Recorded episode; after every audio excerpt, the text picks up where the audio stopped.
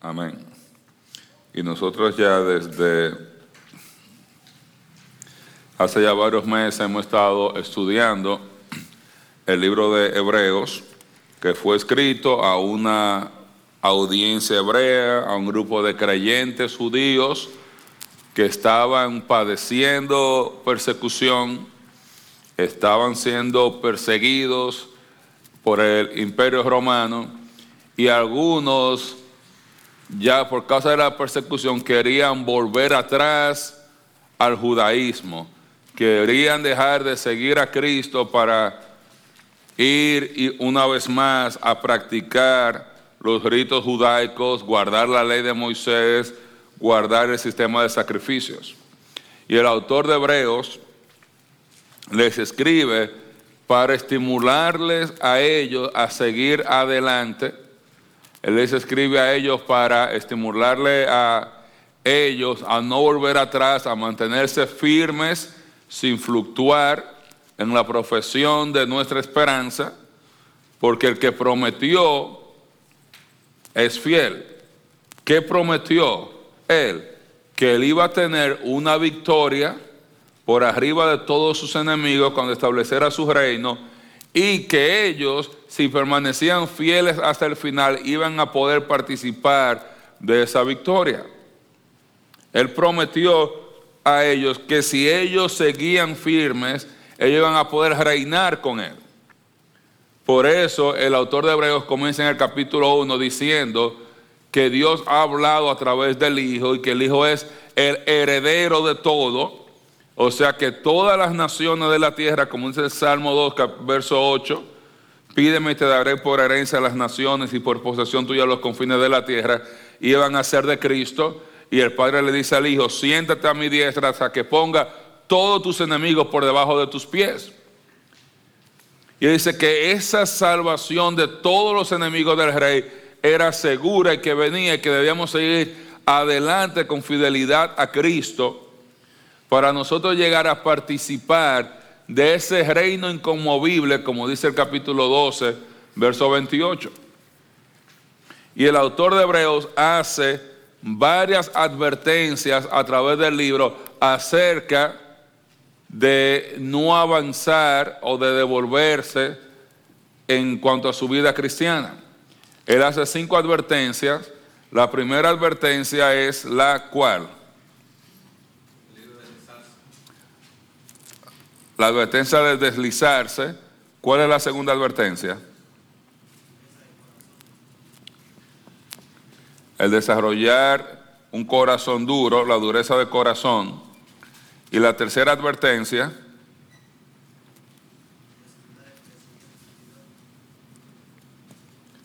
descuidar el crecimiento espiritual.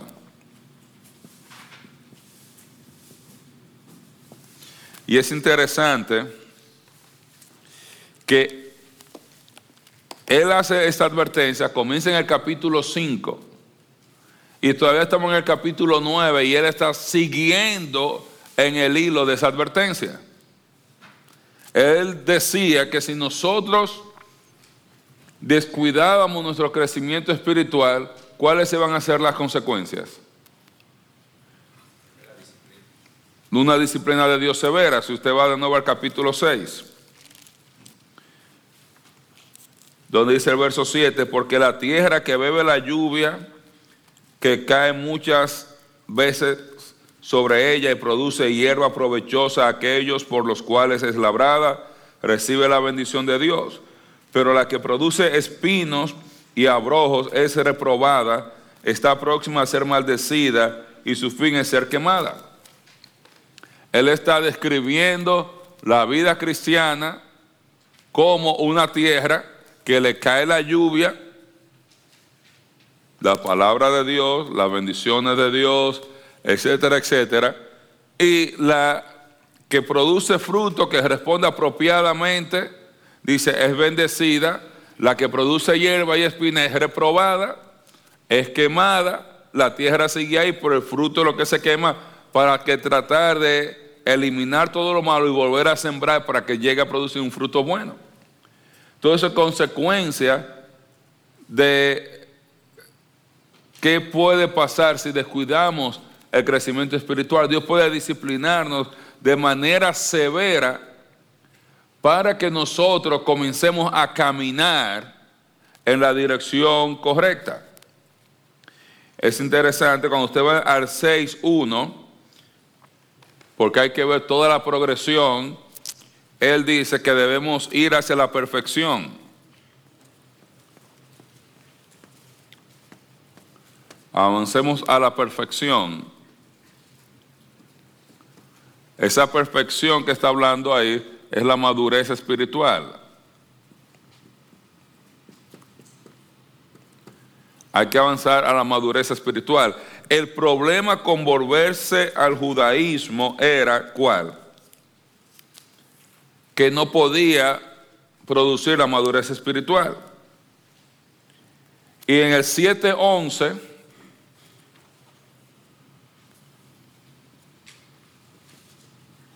Cuando usted ve al, capítulo 7, verso 11, dice,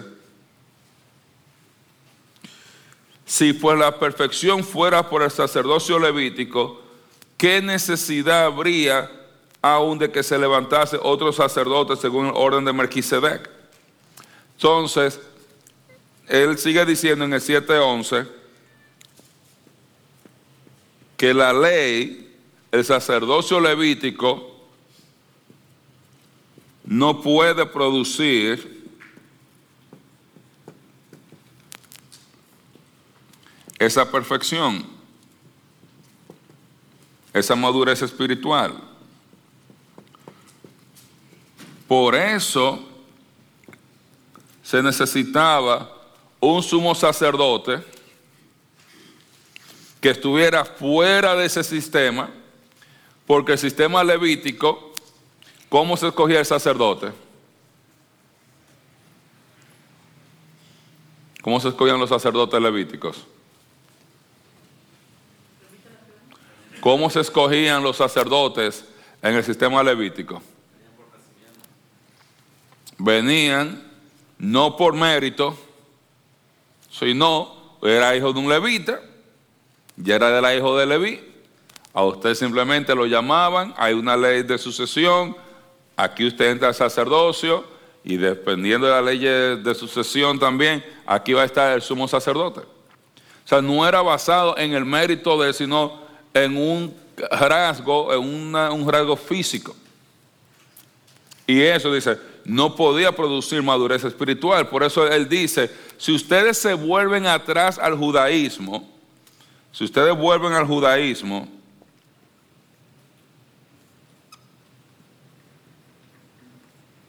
¿Van a alcanzar la perfección? Dicen, no, no van a alcanzar la madurez. Y si no maduran, ¿qué va a pasar con ustedes? Si descuidan su madurez.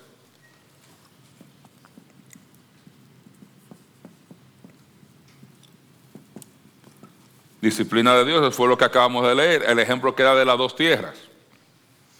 ¿Y, ¿Y qué pasaría si alcanza la madurez? ¿Qué recibe? recibe, como dice el hermano David, recompensa, dice el texto, recibe bendición, va a recibir recompensas, va a recibir las promesas. Entonces él está diciendo, no se devuelvan al judaísmo a pesar de todo, porque ¿para qué era que ellos quieran volverse al judaísmo? ¿Cuál era el motivo para devolverse al judaísmo? ¿Cuál? Para estar tranquilo.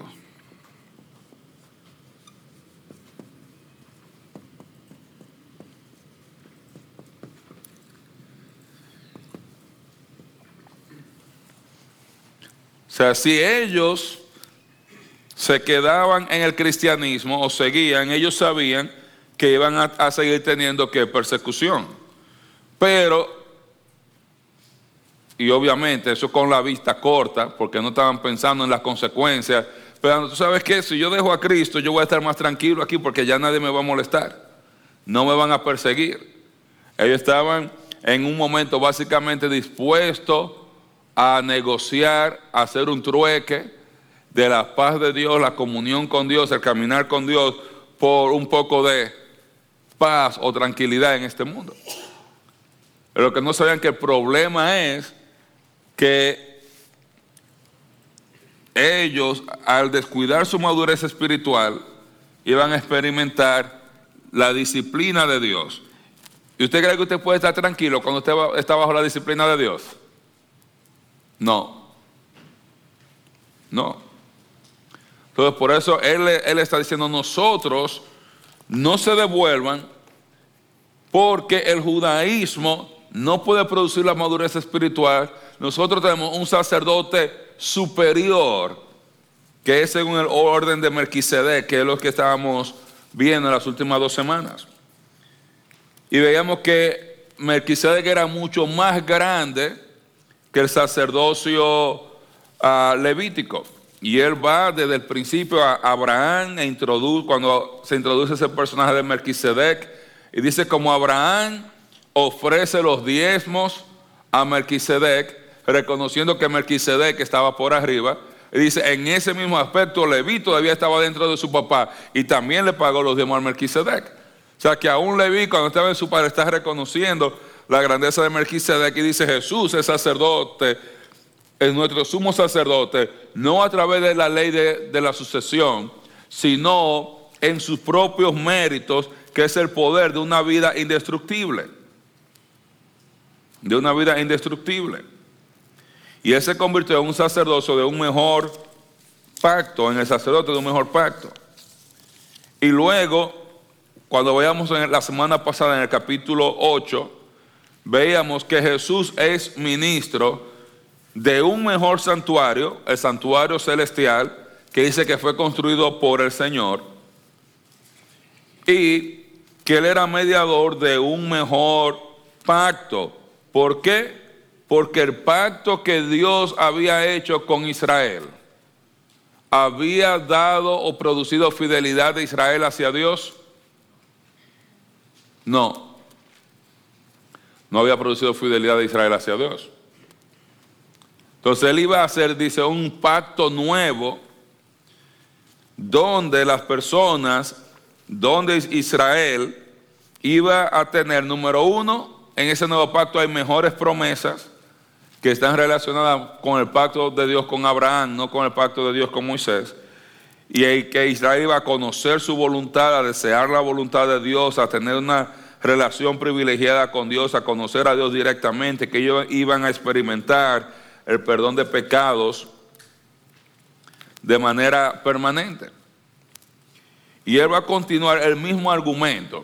Y yo estaba pensando, oye, este argumento comenzó en el capítulo 5, 6, 7, 8, vamos por el 9.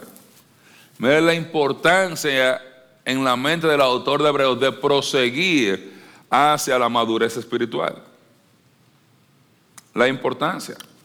Él está diciendo, volviendo atrás, no vamos a alcanzar la madurez, nos vamos a descuidar, no alcanzamos la madurez, vamos a estar disciplinados siguiendo a Cristo hacia adelante, aun cuando hay sufrimiento, cuando seguimos a Cristo, vamos a poder llegar a través de Cristo a alcanzar la madurez espiritual, porque Él es nuestro sumo sacerdote que está intercediendo delante de Dios por nosotros para que nosotros lleguemos al lugar donde Él quiere que nosotros lleguemos. Y por eso dice en el capítulo 9, dice, ahora bien, Aún el primer pacto tenía ordenanzas de culto y un santuario terrenal, porque el tabernáculo estaba dispuesto así.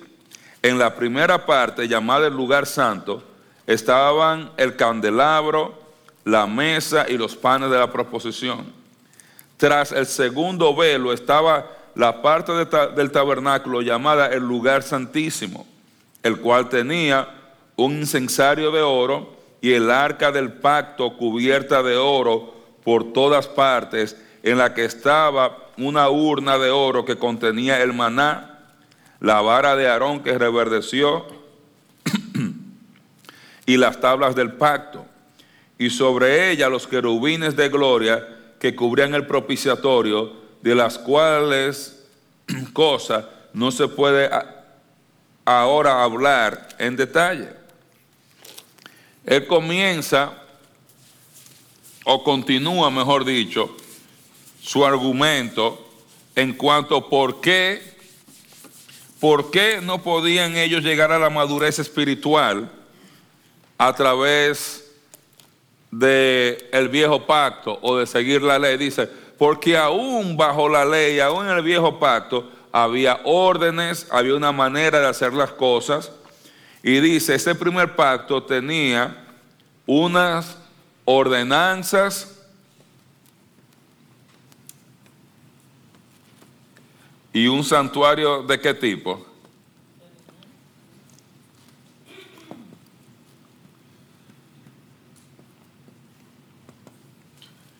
Lo primero que comienza, había una ordenanza y un santuario terrenal para, para o unas ordenanzas para ministrar en ese santuario terrenal. Entonces, ese santuario terrenal es lo que va a decir, estas ordenanzas y este santuario terrenal, en la manera que eso estaba organizado, no podía llevar a la madurez. Y él comienza diciendo, describiendo el tabernáculo, y si usted recuerda, el tabernáculo era una tienda, usted tenía, vamos a decirlo así, el terreno del tabernáculo, el solar, cubierto con unas paredes, una cortina, y aquí usted tenía otro edificio adentro. Este era el lugar santo. Y aquí estaba el lugar santísimo. En el lugar santo estaba la mesa, había una mesa, estaban los panes de, la proposición, como dice que estaba en la mesa, y estaba el candelabro que es la menora que usted ve dibujada donde la gente cree que es un adorno de Navidad y no lo es. Y todo eso tiene, tiene un simbolismo, en el sentido de que cuando usted va al Nuevo Testamento, cada parte del tabernáculo se relaciona con Cristo. Él es el pan, Él es la luz. Entonces, aquí, en el tabernáculo, en esta primera parte, que era lo que se llama el lugar santo, aquí podían entrar solamente los sacerdotes.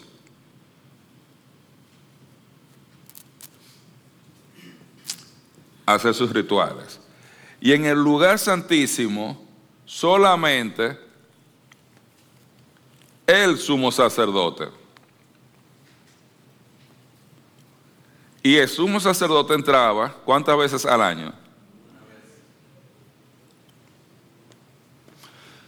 Una vez al año.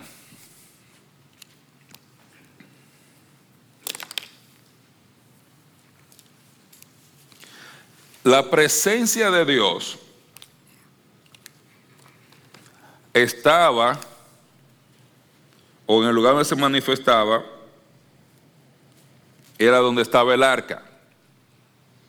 El arca tenía alrededor dos querubines que se levantaban, que cubrían el arca, y por eso se habla de que Dios que habita entre los querubines, y en la parte de arriba del arca, como si fuera la tapa, estaba lo que era el propiciatorio. En el propiciatorio era, era que se derramaba la sangre para cubrir los pecados del hombre. Entonces, aquí era, en este lugar, donde una vez al año Dios y el hombre se encontraban. Entonces, el sumo sacerdote entraba una vez al año, tenía que ofrecer un sacrificio para encontrarse con Dios a nombre del pueblo una vez al año ahí. De manera que la presencia de Dios y la presencia del sacerdote en la presencia de Dios para ayudar al pueblo a llegar a ser fiel, a llegar a ser maduro, no se daba porque no tenía tiempo en la presencia de Dios. Y es lo que el autor de Hebreos va a decir, que ese tabernáculo físico aquí, terrenal, tenía muchas limitaciones. Primero, era terrenal, era físico y lo va a comparar con el tabernáculo que acabábamos de leer en el capítulo 8, verso 2. Ministro del santuario y aquel verdadero tabernáculo que levantó el Señor y no el hombre. Él va a comparar ese tabernáculo del cual se ven los sacerdotes con el tabernáculo levantado por el Señor en los cielos, por el Señor mismo, donde habita la presencia, la gloria, la shequina de Dios. Este era terrenal, era físico y apuntaba hacia el Mesías. Nunca fue la intención que este sistema se quedara para siempre. Esto debía ayudarlo a ellos a pensar en qué? En el Mesías. Incluso el ministerio de Juan el Bautista, ¿cuál era? ¿Cuál? Identificar al Mesías. Ese es el ministerio principal de Juan el Bautista. He aquí, este es el Mesías. Es el Mesías. Y dice, él no era la luz, dice Juan. Él vino para dar testimonio de la luz. Él no era el Mesías, vino para dar testimonio al Mesías. Él vino para preparar ese camino, identificarlo. Mire, este es el Mesías. Y todo esto debía apuntar al Mesías y ellos debían estar pendientes como nación de que cuando viniera el Mesías, todo esto ya no iba a ser necesario. Pero, como dice Juan, a lo suyo vino y los suyos no le recibieron. Como dice Juan, él vino y a lo que él creó y el mundo no le conoció, no le reconoció. Entonces el autor de Hebreos dice, aún aquí en el bajo el primer pacto había una ordenanza de culto y un santuario terrenal. Ese tabernáculo estaba dispuesto así. En la primera parte, el lugar santo estaba en el candelabro, la mesa y los panes de la proposición. Tras el segundo velo estaba la parte del tabernáculo llamada el lugar santísimo, el cual tenía un incensario de oro. El incienso representa las oraciones. Y el arca de pacto cubierta de oro por todas partes en la cual estaba una urna de oro que contenía el maná, la vara de Aarón, que reverdeció y las tablas del pacto, y sobre ella los querubines que cubrían el propiciatorio de las cosas de las cuales no se puede hablar en detalle. Interesante, comenzando aquí con, él menciona el pan y la lámpara, es porque en el Nuevo Testamento, o, es, son tanto la lámpara como el pan representa, son tipos de Cristo, que da el sustento espiritual y la luz espiritual. Y ahora él va a decir no solamente que hay limitaciones en cuanto a un tabernáculo pequeño, físico, donde la, presencia de Dios no moraba de manera permanente. Y había también limitaciones en las regulaciones de los, de los sacrificios. Entonces la ley de los sacrificios permitía un acceso a Dios muy restringido a la presencia de Dios. ¿Por qué? El sacerdote venía aquí una vez al año y el pueblo. ¿Cuándo podía entrar el pueblo a la presencia de Dios? Nunca. Nunca. El pueblo no puede entrar a la presencia de Dios. ¿Cuándo puede entrar el pueblo en el, en el lugar santo? Nunca. Nunca. Entonces, aún este sistema, este sistema tenía esas limitaciones. El acceso a la presencia de Dios era restringido porque solo los sacerdotes eran permitidos en el lugar santo y solo el sumo sacerdote en el lugar santísimo. Y los sacrificios de este sistema, los beneficios eran solamente externos y temporales. ¿Por cuánto tiempo cubrían el pecado los sacrificios en la ley de Moisés? por un año.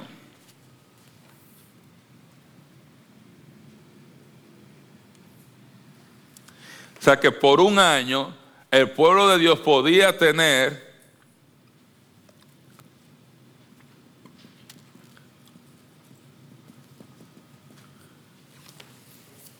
comunión con Dios por los sacrificios.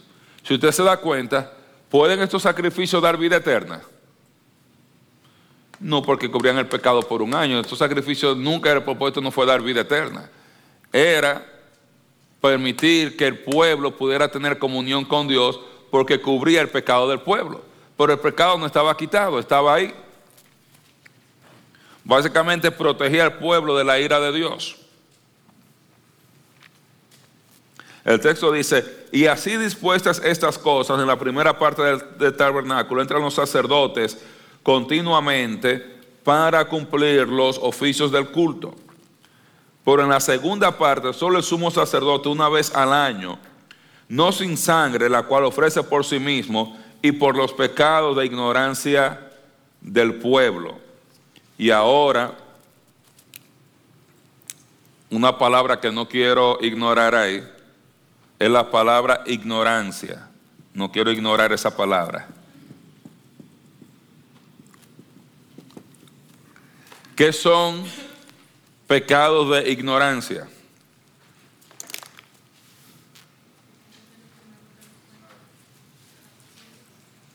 Alex, no, te, no te escuchamos. Los pecados que a veces no nos damos cuenta. Alex dice, son los pecados de los cuales no nos damos cuenta. ¿Quién más? ¿Qué son los pecados de ignorancia? ¿O cuáles eran los pecados de ignorancia del pueblo?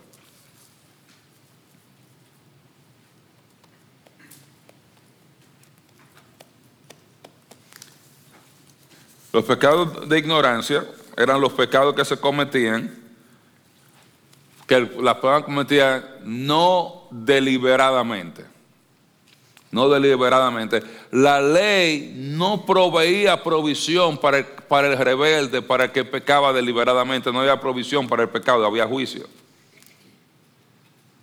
Había juicio. Nunca van a decir que no, que yo voy y peco, yo voy a decir una mentira, yo voy y doy un sacrificio. Ah, no, yo voy ahí, yo voy a adulterar, allá y yo me hago un sacrificio. No, usted lo hizo deliberadamente, no hay perdón para eso. Pero usted se da cuenta en cuanto a los pecados, como hay pecados que generaban inmediatamente muerte de acuerdo a la ley de Moisés. ¿Por qué? Porque son pecados que usted no lo cometía accidentalmente. Hay pecados que usted tiene que planificarlo y tiene que elaborarlo. No es como, ah, yo voy aquí, me tropecé, no me gustó y que nos dijimos un par de cosas, ofendimos a Dios, déjame ir a ofrecer un sacrificio. Entonces, por los pecados de ignorancia. Y obviamente le está diciendo a ellos qué va a pasar y más adelante va a hacer una advertencia al que peca deliberadamente. Al hermano que sabiendo lo que hay que hacer, deliberadamente no lo hace. Deliberadamente no lo hace.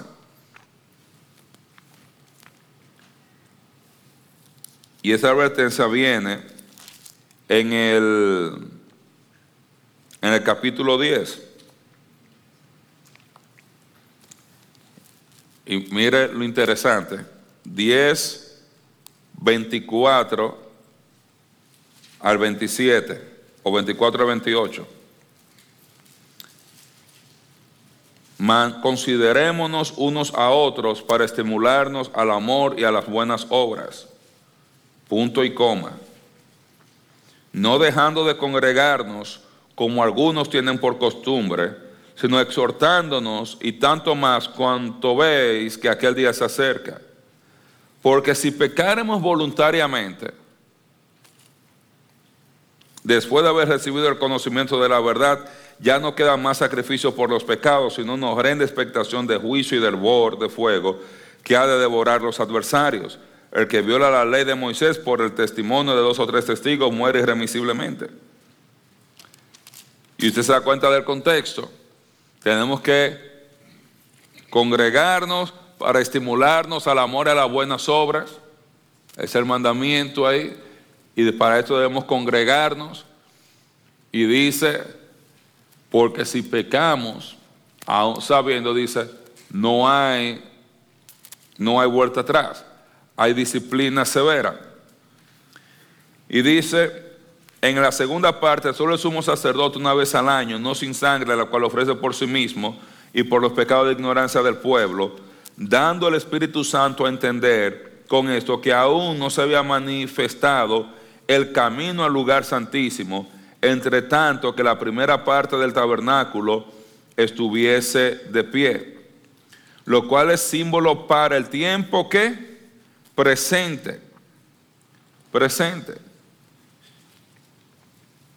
O sea, todo esto era que un símbolo, en teología a veces uno le llama un tipo de lo que iba a pasar cuando llegara el Mesías, que es, Él es quien es el camino, la verdad y la vida. Él es el camino a quién. ¿A quién le dijo él esto? ¿Con quién está Jesús hablando cuando él le dice, yo soy el camino, la verdad y la vida? ¿Con quién? Dice Johnny por allí a los discípulos. ¿Quién da más? ¿A quién le está diciendo Jesús esto? Que Él es el camino, la verdad y la vida. ¿A quién? Dice Nehemías con Marta. ¿A quién le está diciendo Jesús? Dice San William a Tomás. ¿A quién le está diciendo Jesús? ¿Alguien, alguien, alguien da más? Alguien está con Marta, con Tomás o con los discípulos. Jesús le está diciendo a los discípulos, como dijo Johnny, Él está en el aposento alto. Él está en el aposento alto. Muéstranos al Padre y nos basta, dijo Felipe. Y, William, ese era el nombre, dije Tomás, pero era Felipe. No es lo que yo diga, es lo que yo quería decir. Él está hablando con los discípulos. Y los discípulos, ellos Dice, muéstranos al Padre y nos basta, porque Él está hablando ahí cómo llegar a tener comunión con Dios y vida abundante. En el Evangelio de Juan, del 1 al 12, cómo tener vida eterna, del 13 en adelante, básicamente cómo tener vida abundante. Y Jesús le está hablando con ellos acerca de esa comunión con Dios, de que si ustedes ya no los llamo siervos, ahora son mis amigos, y si me guardan mis mandamientos, mi Padre y yo vamos a venir y vamos a morar contigo, con ustedes. Y Felipe le dice, muéstranos al Padre y nos basta. Cuando él está diciendo que ya, que él se va, que va a morir, que va a preparar lugar y que va a venir por, por ellos. ¿Y por qué le dice eso? Porque ellos nunca habían tenido la oportunidad de poder experimentar, entrar en lo que era la presencia de Dios. Porque el camino estaba bloqueado por el velo, por el lugar santo y todas las restricciones que había por todas estas leyes. Y Jesús le está diciendo, yo soy el camino a, ese lugar, el camino desde el pueblo directamente a la misma presencia de Dios, es Cristo. Y es interesante cuando Cristo muere en la cruz, el velo del templo se rompe. Obviamente había varios velos en el templo, no había un solo velo pero simbolizaba la rotura de todas estas barreras donde ahora el hombre tenía acceso directo a la misma presencia de Dios. Entonces todo esto estaba apuntando al Mesías, que cuando el Mesías viniera, Él era el Cordero de Dios que quita el pecado del mundo. Ya no es necesario más pecado. Él va a quitar todos los pecados, Él va a salvar el pueblo de sus pecados ya no tenemos que estar preocupándonos en todos los días, estar haciendo sacrificios, sacrificando animales para apaciguar a Dios, para estar cubriendo nuestros pecados, sino que el Mesías va a pagar por todos nuestros pecados, va a quitar todos nuestros pecados y ahora no solamente el sumo sacerdote va a poder entrar, sino a través del Mesías, que va a ser nuestro sumo sacerdote, vamos nosotros a poder todos entrar directamente a la presencia de Dios.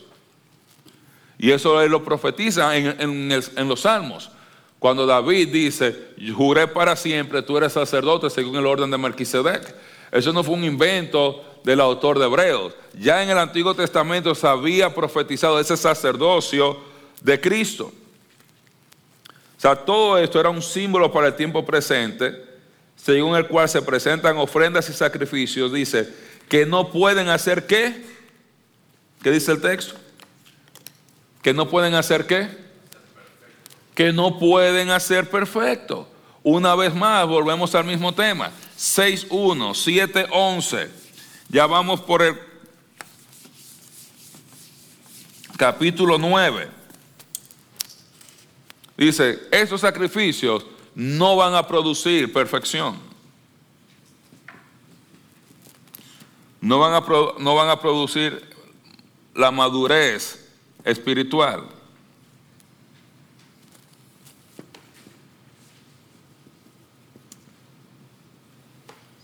Los sacrificios no la producen. ¿Por qué? Dice, porque consiste solo de comidas, bebidas, abluciones, ordenanzas acerca de la carne, impuestas hasta, adverbio de tiempo, el tiempo de reformar las cosas. Nunca fue la intención de que estos sacrificios fueran permanentes. Estos sacrificios no podían limpiar la conciencia, no podían desarrollar la perfección, no podían desarrollar madurez espiritual. ¿Por qué? Porque eran todas cosas externas. No había nada adentro. Todo estaba fuera del individuo. Pero esos sacrificios estaban para apuntar a Cristo hasta, hasta que Él viniera, que era el tiempo de reformar las cosas. Y si usted se da cuenta, ahora, en el verso 9 dice, lo cual es símbolo para el tiempo presente, en el verso 9, dice que es un símbolo para el tiempo presente.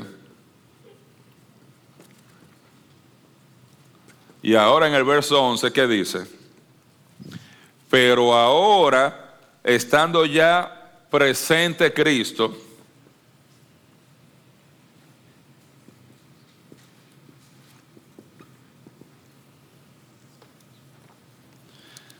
Todo esto, todos estos símbolos del tabernáculo, todas estas cosas, estos eran símbolos hasta que llegara Cristo.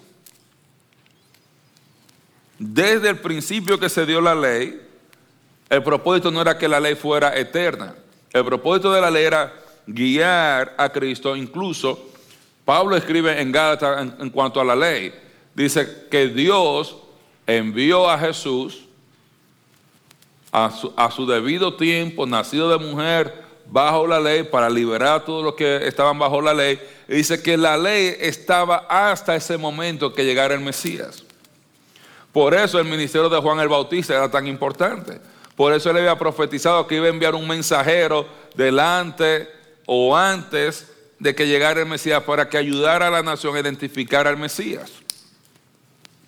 Dice, pero estando ya presente Cristo, que es quien el sumo sacerdote de que de los bienes venideros, por el más amplio y más perfecto tabernáculo, no hecho de manos, es decir, no de esta creación, y no por sangre de machos cabríos ni de becerros, sino por su propia sangre, entregó una vez para siempre en el lugar, perdón, entró una vez para siempre en el lugar santísimo, habiendo obtenido eterna redención.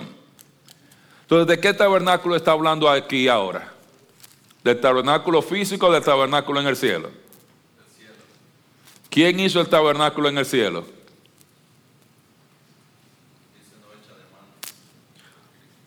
Vaya capítulo 8 que lo vimos la semana pasada. 8.2. ¿Qué dice el 8.2? Ministro del santuario del tabernáculo que levantó quién? El Señor y no el hombre. Y no el hombre. Y Jesús dice, Él está presente, Él es nuestro sumo sacerdote, el sacerdote de los bienes venideros, y ahora Él está en el santuario no hecho de mano, donde está la presencia de Dios, ¿de qué manera? Permanente. O sea, aún la morada de la Shekinah de Dios fue construida, donde está la misma presencia de Dios, por Cristo. O sea, Él no está entrando a la presencia de Dios una vez al año. Él está ahora, ha entrado de manera permanente a la presencia de Dios. O sea que de manera permanente Él está intercediendo por causa de nosotros o a favor de nosotros. Y dice, Él entró no por carne de machos cabríos, ni de becerros, sino por su propia sangre, entrando una vez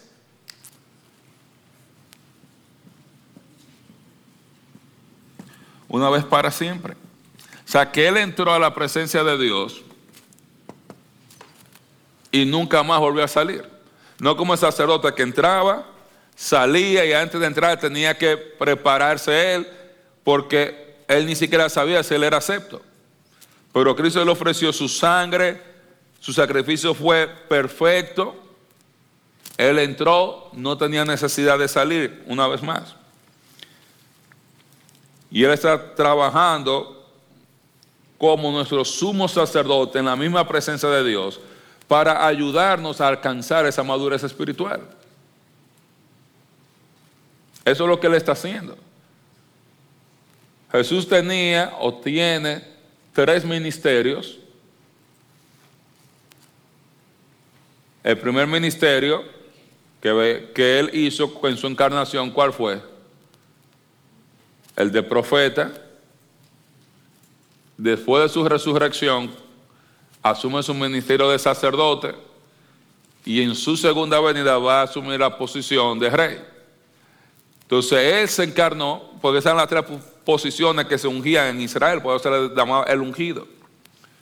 Él no podía entrar como sumo sacerdote, porque el sumo sacerdote o el mediador tenía es un mediador entre las dos partes. Entonces, él necesitaba hacerse hombre para poder mediar a favor del hombre.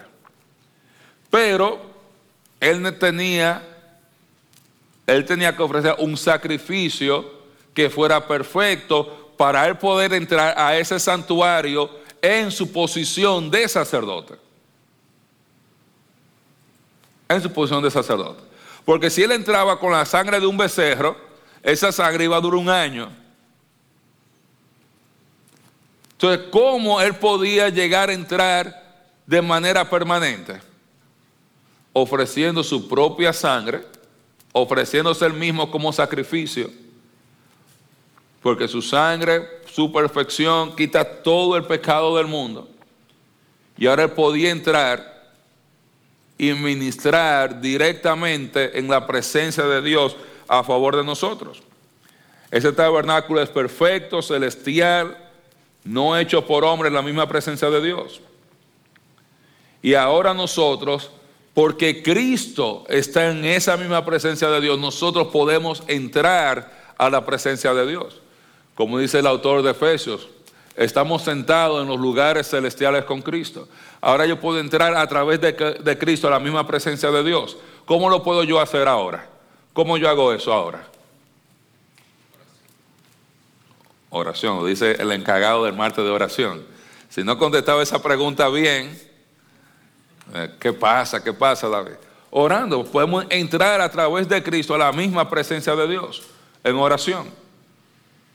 ¿Para qué? Para buscar toda la ayuda y el socorro necesario para vencer las dificultades de la vida y poder seguir adelante hasta alcanzar las promesas.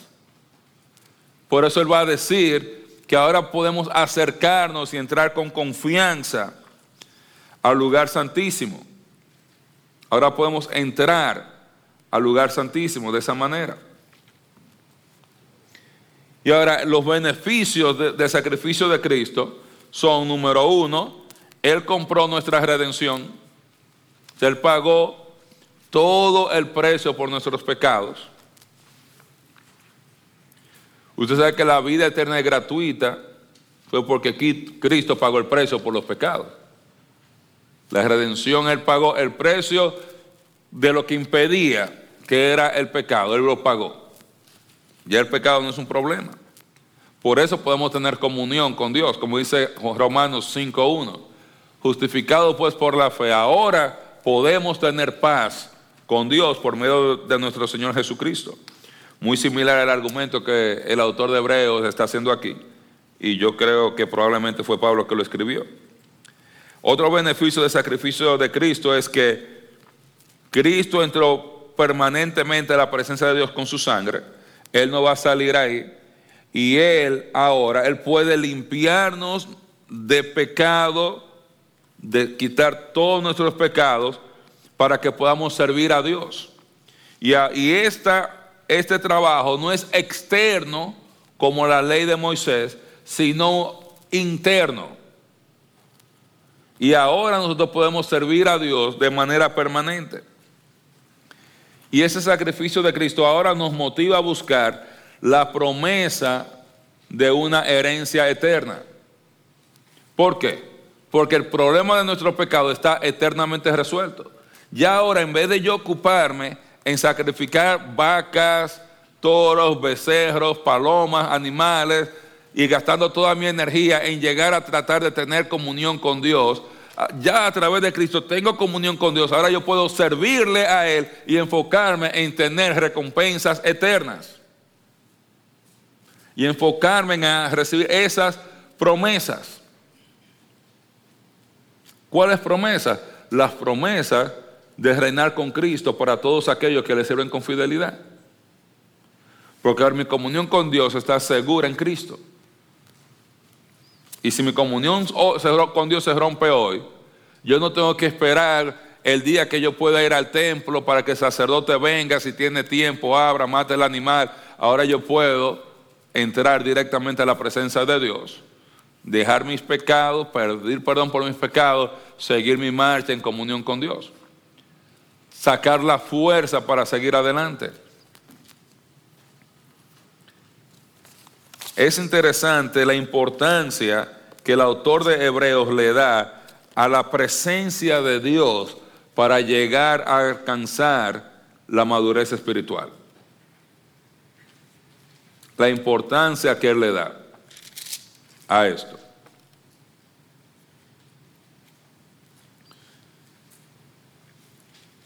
Dice, él va a sin la presencia de Dios, sin la ayuda de Dios,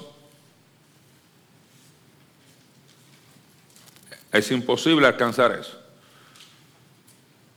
Pero como me encanta, esto es lo que ya porque llegamos al, al, capítulo 10, cuando él dice, hermanos, ahora tenemos libertad para entrar en el lugar santísimo por la sangre de Cristo,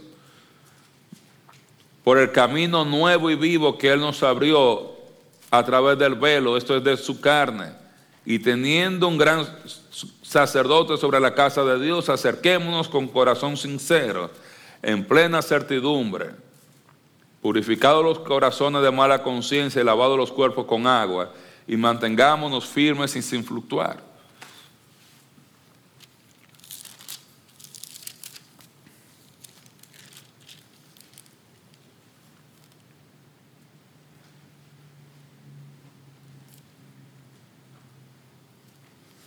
De manera que la madurez espiritual que el judaísmo no podía proveer, la provee Cristo. Devolverse no va a, no iba a proveer madurez espiritual y por lo tanto iban a experimentar disciplina de Dios. Eso es lo que le está explicando, haciendo el argumento. Dice, Cristo es un mejor sacerdote, un mejor pacto, mejores promesas, ¿para qué tú te vas a devolver? Yo he estado leyendo un poco eh, el libro de Mateo y era interesante que estaba leyendo la tentación de Cristo y, hubo algo que yo me di cuenta esta semana cuando estaba leyendo en Mateo la tentación de Cristo y es cuando la tentación de que convierta la piedra en pan. Y espero poder predicar de eso un día de estos. Y la respuesta de Jesús fue, no solo de pan vivirá el hombre, sino de toda palabra que sale de la boca de Dios. Y es interesante que muchas veces yo veía la parte de la tentación de ganarme el sustento sin Dios, la tentación del, del pan sin Dios. Yo ganarme la vida independientemente de Dios. Pero hay un poco más que eso. Porque, y la parte de que, que vive de cada palabra que sale de la boca de Dios. Es la tentación de nosotros descuidar nuestra madurez espiritual, nuestro crecimiento espiritual, para ganar algo aquí terrenal. Descuidar el pan espiritual para ganar el pan físico es una tentación. Es una tentación. Cuando a veces nosotros descuidamos nuestra vida o nos enfocamos tanto en ganar dinero, en hacer dinero, nosotros estamos descuidando mucho nuestra vida espiritual, que no tenemos tiempo de leer, de estudiar, de ministrar, de avanzar, porque necesito comprarme una casa más grande, o un vehículo más grande, o una cuenta de banco más grande. La tentación está ahí. No, eso no, la tentación no es convertir la piedra en pan, porque ese, sino yo no vivir de la palabra de Dios o llenar esa necesidad sin pensar en mi necesidad espiritual. Entonces, descuidar el crecimiento espiritual siempre es peligroso. Como hermano en Cristo, yo le puedo decir, la tentación está ahí siempre. La tentación está ahí siempre. Porque es legítimo, hay que, el, Dios no condena el trabajo, Dios no condena las otras cosas que tenemos que hacer aquí, hay que hacerlo. Pues dice, el precio que tú pagas por tu comida no debe ser el precio, el precio no debe ser la comida espiritual. El precio no debe ser la comida espiritual. La comida espiritual viene primero. Y muchas de estas cosas, mis hermanos, nosotros quizás no estamos pensando, vamos a hacer los sacrificios del judaísmo, pero quizás algunos de nosotros estamos descuidando nuestro crecimiento espiritual por algunas otras cosas que podemos obtener aquí en la tierra. A veces es el pan, el sustento, las cosas materiales. A veces la gloria de este mundo, que es lo que Satanás también le ofreció a Cristo, le mostró los reinos y la gloria de ellos. Pero mi motivo, hermano, es, número uno, no se vuelva atrás. Ni al judaísmo, ni a ningún otro sistema. Lo único que va a producir madurez espiritual es Cristo. El único. Y la promesa de Él es que vamos a reinar con Él. El 1228 dice, hemos recibido un reino inconmovible. Y eso ha estado prometiendo a través del libro de Hebreos. Vamos a disfrutar de esa victoria.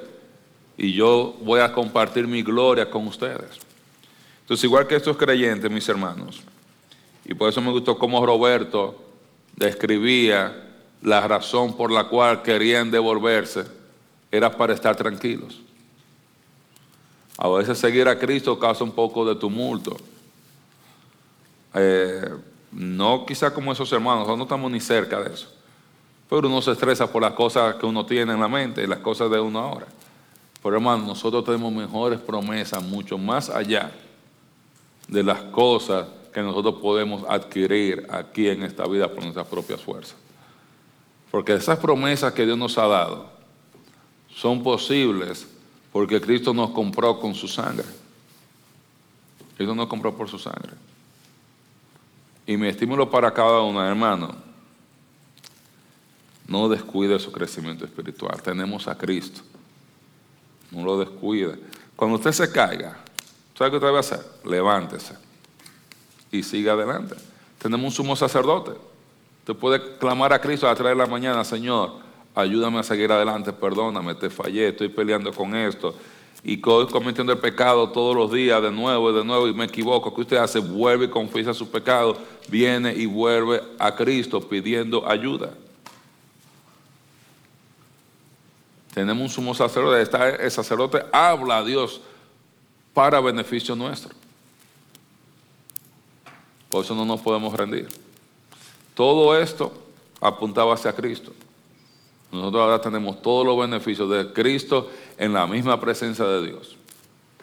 No hay que ofrecer un sacrificio nuevo porque Él está ahí. Yo también pagué por ese pecado. Y cuando usted peca, peque mañana, ese pecado también está pago. También está pago. Ahora usted puede, nadie más tiene que morir. Usted puede venir, pedir perdón, pedir la fuerza para seguir adelante y avanzar. Amén. Dios bendiga su palabra. ¿Dudas, preguntas, comentarios?